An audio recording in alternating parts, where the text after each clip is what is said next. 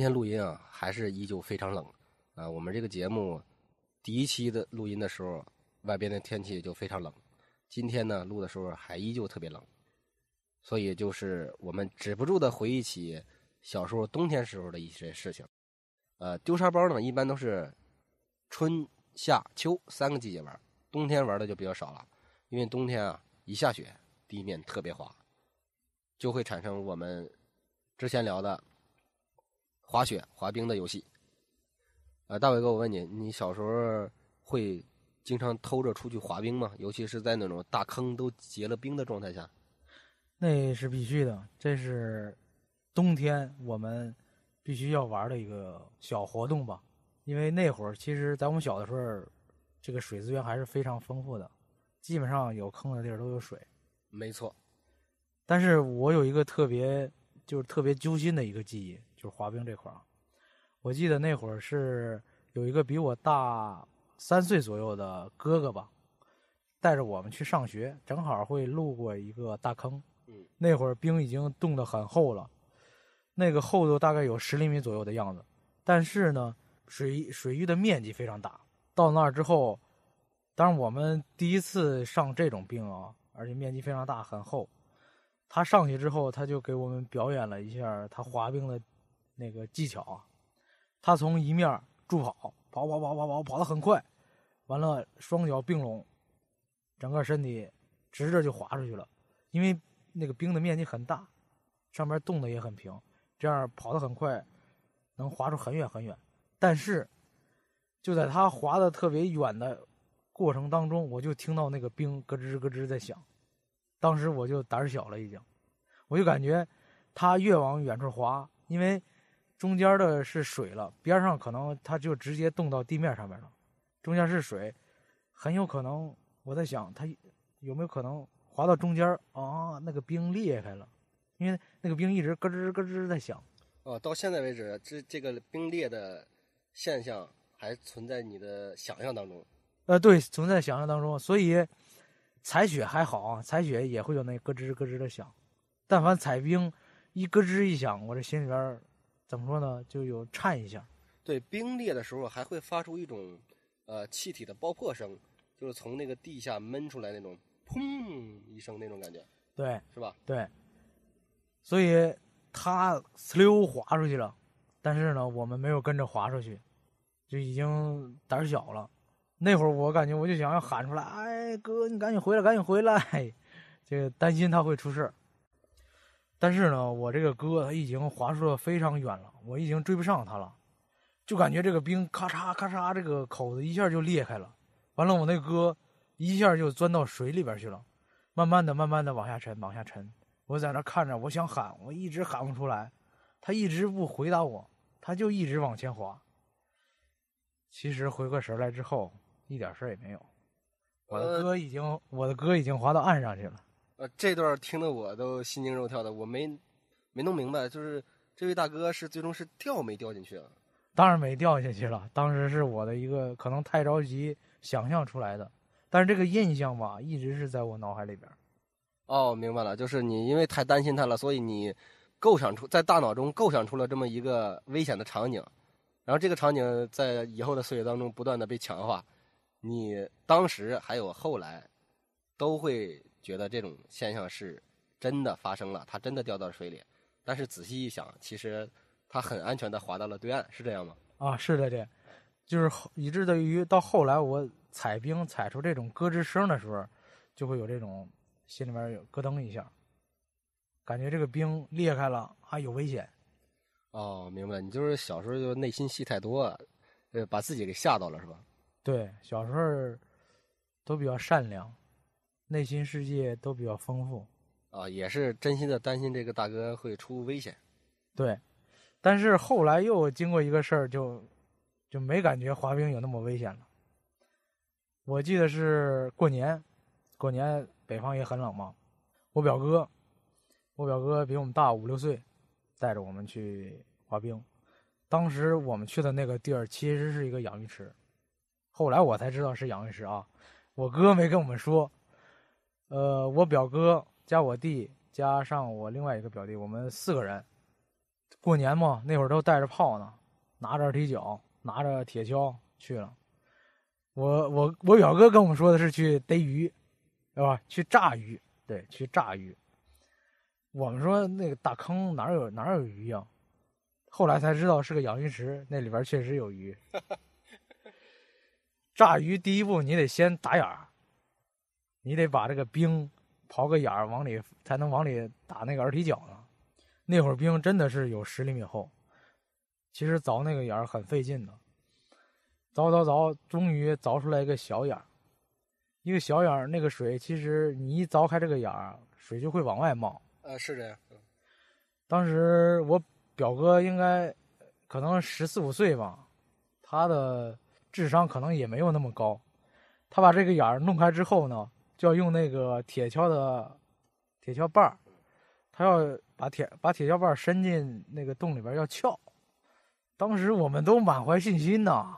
这好不容易凿个眼儿，我直接用铁铁锹把儿直接撬开，就撬一大块了。然后我们四个人把那头杵进去，四个人把着这头，嘎一撬，嘎一撬，这个铁线柄就折了，折成两半了。那会儿你想想，出这么大的事儿，肯定都胆小啊。后边炸鱼的环节就没有了。不是你们害怕什么呢？就是害怕那个。把这个冰损坏了，还是说害怕这个铁锹弄坏了回家挨打？那必须是后者呀！冰弄坏了没事儿，冰弄坏了正好我们可以炸鱼了。但这个铁线病弄坏了，那就没法交代了。我印象中是我从一堆垃圾堆里边捡到一根特别细的电线，小电线。完了，我们按照原来的形状把它对上，用那根电线。在外边又缠了一圈，当然你拿的时候不能拿断了的那一段啊，一拿就露馅了。我们拿的是下边好的这一段，这样举着它回家了。哦，就是把茬对上是吧？然后假装没坏带回去了。对，是这样，带回去。当然你不能这事儿不能张扬。我表哥给我们仨人就已经统一口径了，必须怎么怎么的说。呃，串供了呗，就是。对，已经是串好了。当然谁也不说。他拿着铁锹到了家，就放在门后头了。这也不能说我们干嘛干嘛，然后把铁锹弄坏了，就露馅了嘛。放到门后头，我们就进屋吃饭了，就当什么也没发生过。到后来，我听说，我听我妈说啊，我二舅发现了，因为他干活嘛得用，说是一使劲就两半了。但是我二舅始终不知道怎么回事儿。我们也没说，我表哥也没说，就以为是因为用劲儿大了，把那个铁锹给弄断了。这样这事儿就相当于平安过渡。啊，这属于成功甩锅 甩走了。对，完了后来我二舅又重新换了个铁线棒。对，其实那个铁线棒一般呃是买的吧，还或者是自己能够找到一个树枝是吧，砍下来比较直的，可以安上。对，我记得小时候我也弄坏过铁线棒，但是怎么弄的忘了。反正就是，我记得我一直想着，我说我我去砍一个，但是找这种比较长的树枝又比较粗，又比较光滑的树枝啊，比较难。后来我爸就直接去那个商店，老式商店里边买了一个，是花一块钱还是三块钱，记不清了啊。有那么便宜吗？它就是一根木头嘛，其实呃。但是你得加工啊，买的那种它加工的又圆又直。啊，对啊，那个有时候还会烫一烫，然后把它烫出稍微有点弧度来，这样干活时候好使，就是有一个比较小的弧度出来。啊，对对。然后你把头上要砍一砍，砍尖了之后塞到那个铁锨的那个呃铁槽里，对吧？对对对。呃，然后再钉上一根钉子。嗯，对。所以后来我一直在想，我二舅他们家那铁线柄、铁线把，应该不是什么好材料啊？为什么我们一用劲儿就折了呢？你不想想那个杠杆原理吗？应该是，是杠杆原理。我们四个人也没那么大劲儿。你们是用体重来的吧？啊，对对对，直接直接坐上边往下使劲，一二三往下坐，一二三往下坐，完了第二下就折了。这个完全的高中物理呃初中物理就能解决的问题是杠杆原理啊。嗯。呃，刚才这是一段爆笑的滑冰、夺鱼、撅铁锨的之旅。说到这个，我也想起来我们小时候，我没炸过鱼啊，但是滑冰还是滑的不少的。呃，最常见的滑冰就是我前两期说的，在那个垃圾堆里滑那种尿冰，是吧？干水冰。等这个一般放了寒假了，小伙伴们就约约起来去大坑里，小伙伴们就约起来去这个大坑里滑冰。当时是说一九二九不出手，三九四九冰上走，也就是说大人会叮嘱你要到这个数九寒天的三九四九才能上冰。那时候呢，冰会冻得比较结实了。我们上冰就整个好多小伙伴在上面怎么玩呢？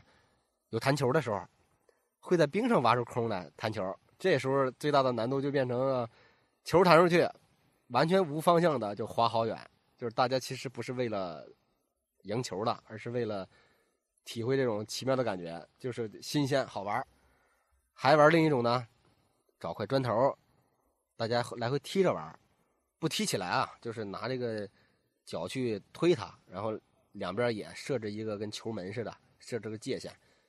这个砖头贴着冰面来回滑，就像踢球一样，也挺有意思。对，说到这个砖头，我有有记忆啊。你是推着这个砖头，其实我们就跟搓玻璃球似的，搓这个砖头。当然，这个砖头是半头砖啊，不能是整块砖，搓不起来。是这样啊，太沉啊，半头砖搓。完了，它在冰里边能够滑行很远，就跟在地面上玩玻璃球似的，它能滑过去，能够互相撞击。其实两块砖撞完了之后，把四边的棱啊或者角啊全都撞没了，就。对，最后就是相当于啊细水侵蚀石头一样，鹅卵石的那种趋势。对，最后撞的这个砖头不是方的，是圆的了。对，这种也是特别好的好的一个记忆啊！大家往往会把这个砖头收藏起来。等到下次再玩啊，因为得到这个砖球的过程也是挺难的。对，这个砖球是我们自个儿纯手工打造的，限量版啊，限量版，限量版。除了这种简单粗暴的这几个冰上游戏之外，我们还玩另一个简单粗暴的，跟刚才大伟哥提到的铁锨也是有关系的。我们每个人扛一个铁锨，我们不是去绝鱼，我们是拉着玩儿。你明白这意思吗？就是一一个人蹲在铁锨上边另一个人拿着铁锨把拉着他跑。大家有时候会比个跑得快或者跑得远，这个过程中也是各种好玩。这个负责跑的人如果启动速度特别快，后边那个人没扶住，就一下被晃下去了，就掉下车了啊。对你说的这个情况，刚才我我想插插一句，一个是他启动特别快。完了，坐着的人没有扶好，咵就弄个后仰吧。对，四仰八叉。四仰八叉。还有一种情况，就是他没没扶住，铁锨直接从他脚底下就抽出来了。完了，你前面拉人拉出去了，完了后边人没跟上，火车头和火车厢分离了啊。对，速度太快了，跟不上。呃，这是另一种玩法。然后还有其他玩法，就是比较常见的了。我们会打冰嘎。削一块木头，削成嘎，在那个尖儿上镶一个小铁球，这时候拿鞭子开始抽。而我这个经历啊，我是看别人抽的特别好，就特别像现在，呃，大城市公园里那老头老太太抽嘎是一样的。我小时候是怎么抽都抽不起来。呃，黑米让我打断一下啊，首先你得先解释一下什么叫冰嘎。啊，嘎，嘎这个汉字就是小大小，就完全充分的体现了它的状态。就是一块小木头，木墩吧，小木墩儿，可能跟胳膊粗细，两头把它削尖，削成一个尖尖的圆锥状，这样旋转起来，就像咱们陆地上抽的嘎是一样的。陆地上的嘎是什么呀？我猜是不是陀螺呀？啊，对，陀螺，学名叫陀螺，其实民间都叫嘎。这是廊坊的民间叫法啊。保定叫什么呢？保定叫，操，我不知道。应该不管廊坊还是保定还是北京，应该都有这种叫法，都叫嘎啊，陀螺是一种学名了。我经常看到其他的小伙伴抽嘎抽的特别的厉害，因为抽嘎就是先把鞭子把这个嘎给它缠起来，缠缠缠，缠满了，突然甩动这个鞭子，这个嘎飞出去，然后在冰上高速旋转。这时候你要看着它，速度一旦减慢，继续抽，啊，就完全像现在公园里老老头老太太的技巧是一样的。这是冰嘎，然后我们还有一个，我记得应该是四年级那年的寒假，我们有个小伙伴的爸爸给他做了一个冰橇，就类似于这个啊，结构很简单，就是一块平平的木板，下边呢放两块沥金，然后沥金上呢再贴两条光滑的铁片这时候我们回家拿那个烧火的火筷子啊，我们那儿也叫火筷子。啊，对，就火筷子当这个冰杵用，大家坐在上面来回的这滑，特别有这种参加奥运会的感觉。对，火筷子就是铁棍儿，一边是尖的，对，这样你往下杵的时候，直接能扎到冰里边。对，往往玩完这个游戏，手上会变黑，因为那个铁筷子是表面是有一层灰的啊。说到这个火筷子啊，我给大家解释一下。就是在北方，我们冬天其实都是烧煤的。火筷子的作用呢，就是把煤，因为煤要先做成一小块一小块的，或者说做成煤球。火筷子就是把这个煤球或煤块加到这个炉子里边，完了把它放好了，这样炉子就可以一直燃烧起来。你说这火筷子类似于剪子吗？不是剪子，就两根铁棍儿。但是我们那边一般会把这两根铁棍用一个锁链连起来，这样你用的时候好找，啊，防止丢掉。我们这儿的火筷子，我见到最多的就是一根儿，这一根最大的用法就是你把煤都已经塞进去了，它现在是上下不通气的，不好燃烧。你要从上往下捅一捅，捅出一个这个空气流通的这个通道出来，让这个煤燃烧。最大的作用是这个，或者是做饭的时候生完火，那个灰它会在这个灶膛里边中间的部位堆积嘛，然后你拿火筷子两边的。扒拉扒拉，和了和了，然后继续为了让它燃烧的更加充分嘛。说到这个，我们俩的记忆有一点偏差啊。就你刚才说的那个火筷子，你描述的那种，在我们那儿也有。它是呢，比那个火筷子要稍微粗一点，煤块放在里边，从中间杵一下，让上下通气儿，给里边提供足够的氧气，它可以燃烧起来。但是那个火，我们那儿的火筷子呢是短一点的，一边尖，完了细一点，它可以当筷子使。哦，你那个火筷子其实更加贴近于它的名称，它的长度更类似于咱们吃饭用的筷子。嗯，是的，这样呢，你弄这个煤块的时候可以夹起来。哦，明白，就像夹菜一样夹这个小煤块呗。对，把煤块夹起来放到炉子里边。哦，我们省略这个步骤，就直接拿簸箕往里。一倒就把煤全倒进去了，嗯，简单粗暴呗，又。这是廊坊人民的特征吗？不是，这是我们家的特征。啊，滑冰的其实最原始的一个玩法，就是从这个从这个大坑的周围开始助跑，然后突然跳到冰上，看谁滑得远。这个其实是最简单，然后最能分胜负的一种玩法。谁滑得远，谁就赢了。是。而且滑的过程中，其实也有不同的姿势的，比如说呢？比如说你助跑，可以两两个脚直接并起来，就刚才说我那哥似的，他就立着就可以往往外滑。另外一种方法，你如果怕摔倒了，可以两脚并起来，就是脚都是脚尖朝前啊，两脚并起来蹲下滑，双手搂住你的膝盖或者小腿儿，蹲着往前滑。呃，重心降低了。对，这样能够降低你摔倒的几率。还有一种滑法呢，就是类似于滑滑雪滑单板的那个，两个脚并着，脚尖和你前进的方向是垂直的，一脚在前，一脚在后，这样滑。呃，对，这个就是劈叉，你是斜向你向你的左前侧或者右前侧滑的这样过程。对，而且滑的时候呢，一定要穿那种塑料底儿的鞋。对，塑料底儿的鞋跑得特别远，而且摩擦的力摩擦的时候非常顺滑。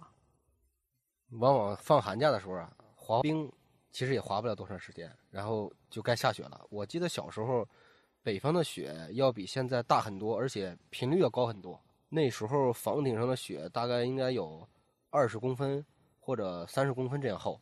我记得小时候，我爸都担心我们家房顶会被这个大雪压瘫了。嗯，是。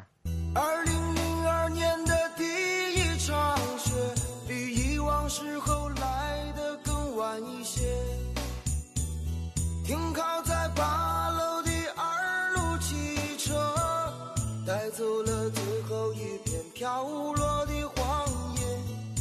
二零零二年的第一场雪，只留在乌鲁木齐难舍的情节。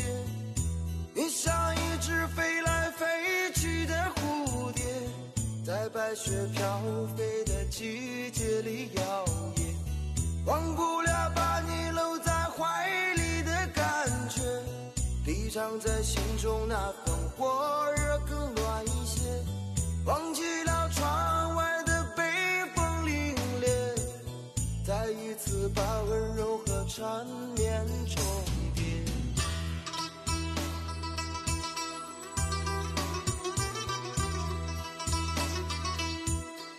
就现在今年的话，可能这个进京证比较好办，北京下了好几场雪了。以前那个雪下的真的，那才叫雪呢，就是一下下好长时间，完了，一下每次的降雪量非常大，这样我们可供我们玩的那个雪就非常多了。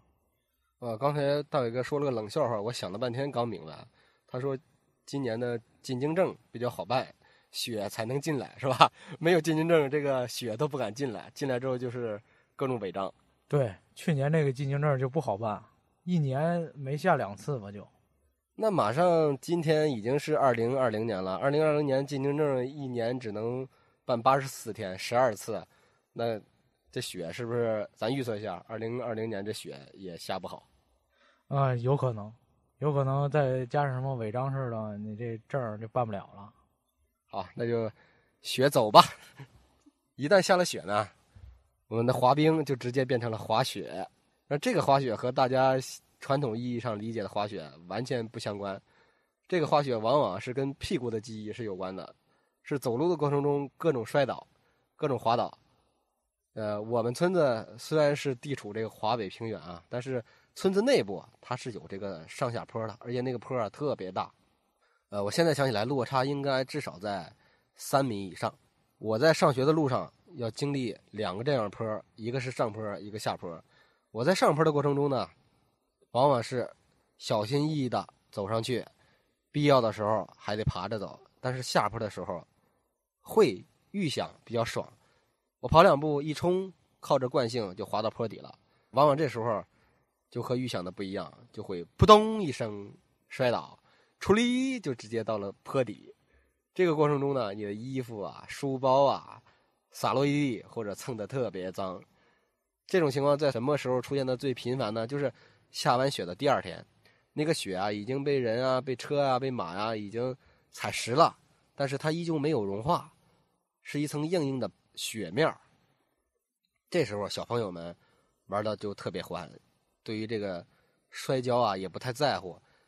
两个小朋友如果约着一起去上学，走到大坡坡顶的时候，会说来一起，两个人抱在一起，一起冲下去，然后两个人的书包和书本啊，就最后一起洒满一地。小时候滑雪呢是没有自带制动系统的，基本上是靠屁股来制动的，屁股呢还得摩擦，摩擦就是衣服跟这个雪面去摩擦。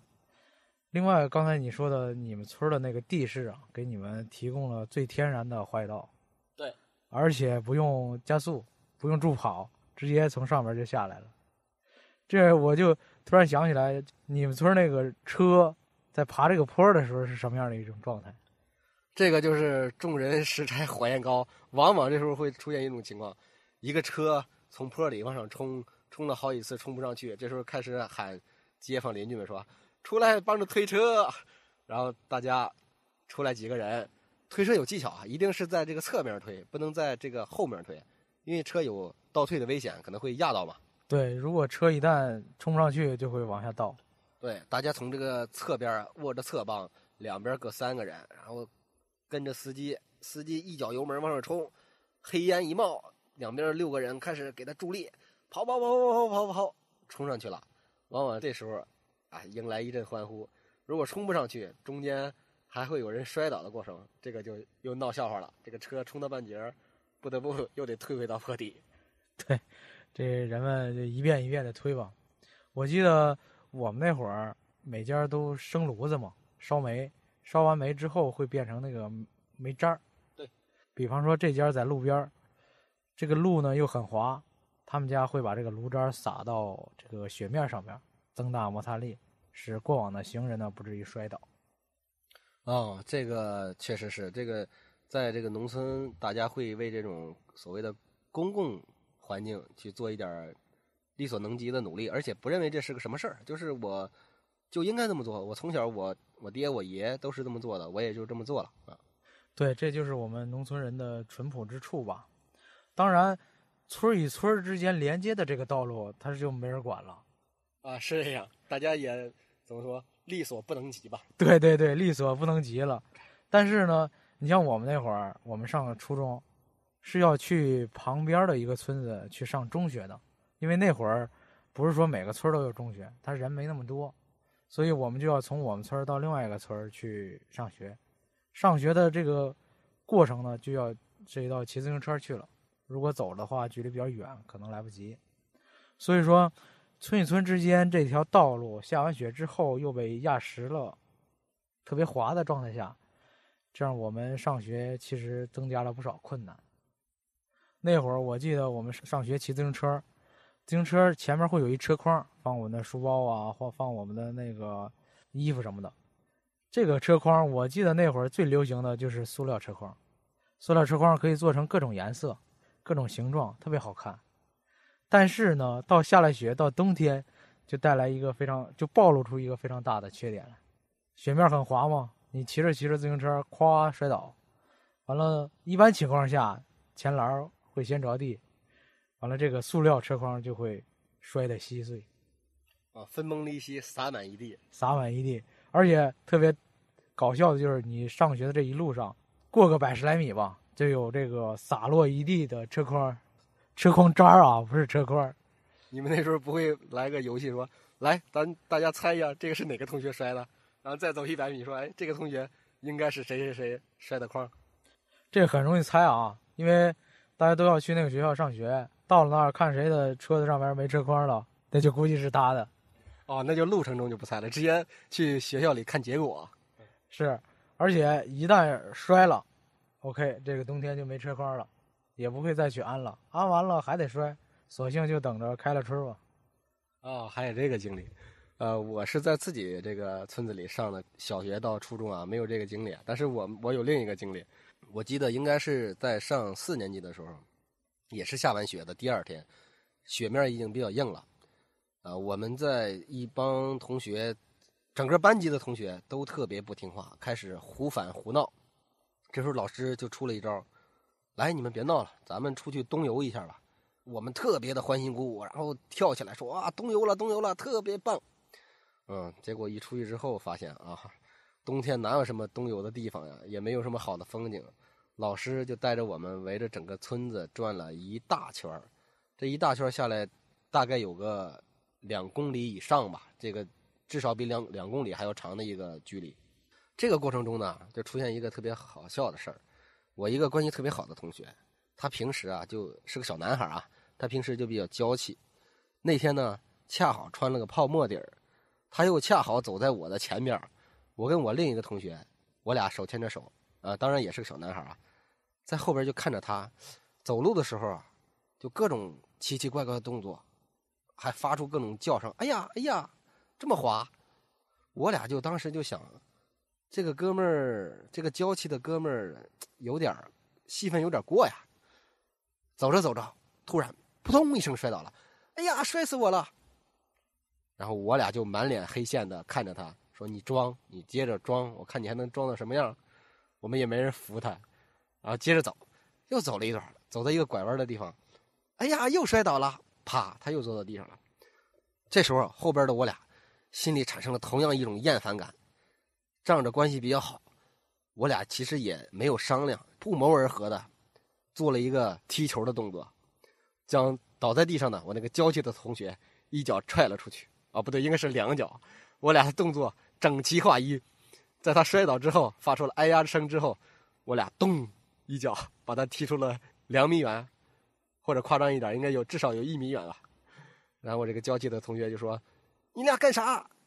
老师他俩踢我。”然后我俩说：“老师他滑倒了，把旁边的同学差点撞倒。”然后老师说：“别闹，在教室里反，出来还反，都给我老老实实的。然后我俩就偷偷的笑着走了，这个同学就吃了个哑巴亏，以至于后来多年之后提起这个事儿，还是满脸的怨气。我就反驳他说：“谁让你戏份这么足？你要不这么足，我俩能踢你吗？”他也无言以对。